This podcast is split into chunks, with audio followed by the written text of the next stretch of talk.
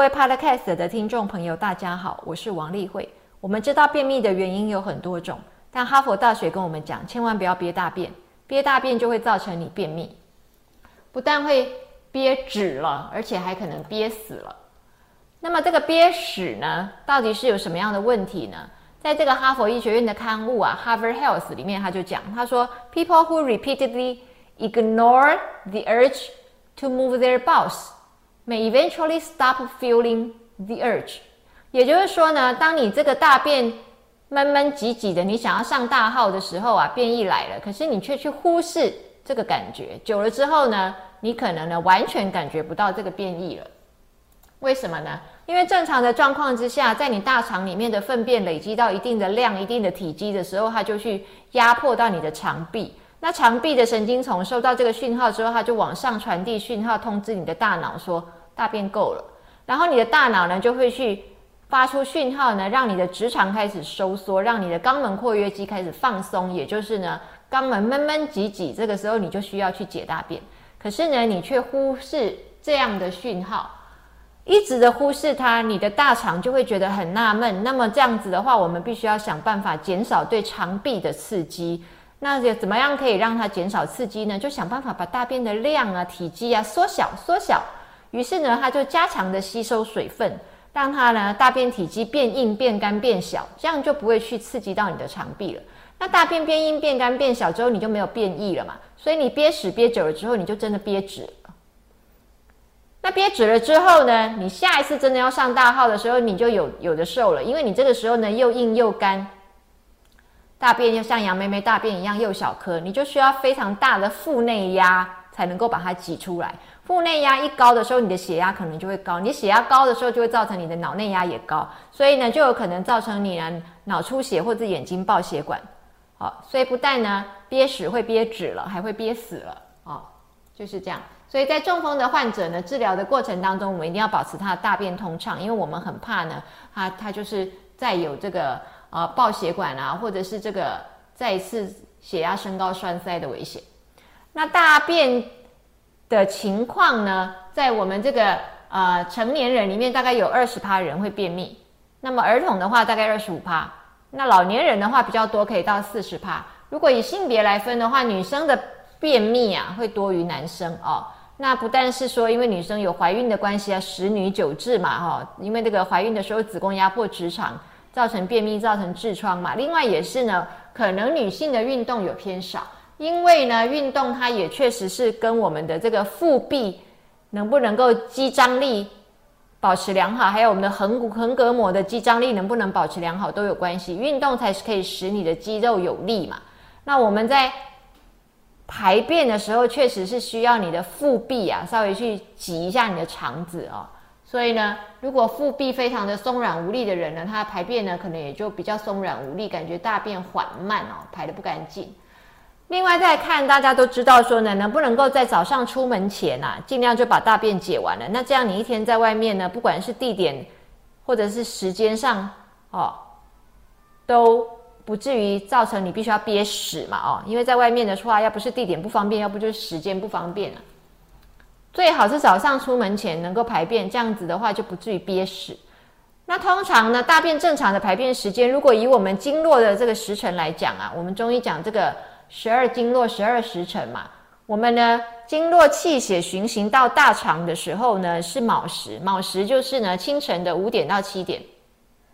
这是一个非常正常的应该大便的时间，可是现在的人因为早上五点到七点的时候全部都睡睡过头了，所以呢五点到七点起来正常活动的人不多。这也就是为什么呢可以正常排便的人不多，因为错过了那个正常的生理时间啊，都在睡觉。因此，如果我们想要养成呢能够早晨定时排便的话，我们切记一定五点到七点这个时间一定要起床，然后开始动作。这个时候呢，就会自然而然的产生便意。那我们知道呢，为了预防便秘，很多人都会猛吞纤维嘛，啊，就是除了吃吃蔬菜这些吃的不够之外，就去加一些纤维的添加物。那其实纤维如果吃太多的话呢，是也会有事的哦。你要喝非常够多的水，要不然你光是补充一堆的纤维的话，你只会排气啊，只会放屁啊，你这个大便是还是一样塞在里面。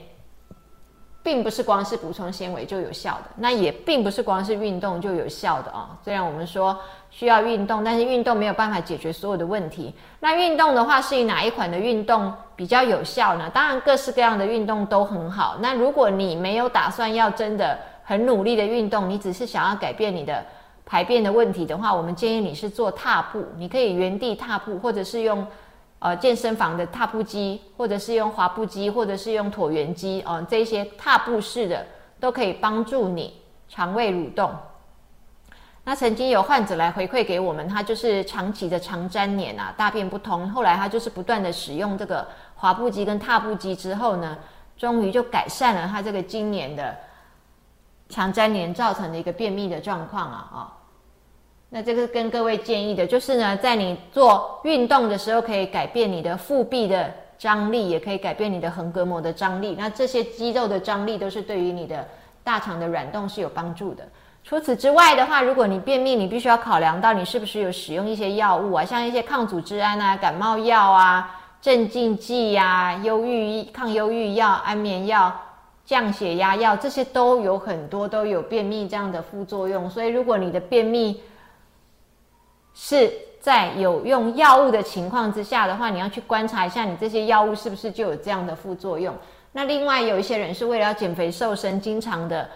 长期性的使用缓泻剂，缓泻剂也会造成你这个大肠神经细胞啊产生紊乱，因为过度刺激嘛，所以过度刺激让它拉肚子，所以它也产生紊乱，它也会去干扰到你大肠自行收缩的力量哦。那你这个大肠的收缩力慢，也就是我们刚刚讲的会。大便的推送很缓慢啊，就大很久，然后大一点点，大不干净这样。再来的话呢，我们要跟各位提醒的就是呢，自律神经失调的人也会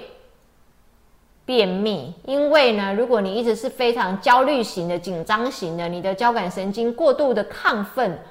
那交感神经就会使你的肠胃软动变慢，那这样当然就会便秘。再来的话是肠燥症啊。肠燥症的话，各位可能有听过，它要不就是便秘，要不就是拉肚子，持续就是这样反反复复，反反复复。那有的就是肠胃胀气，有的就是经常不断的排气，然后经常不断的肚子绞痛，这些都是肠燥症。那肠燥症的话，我们要讲一下，它有可能是跟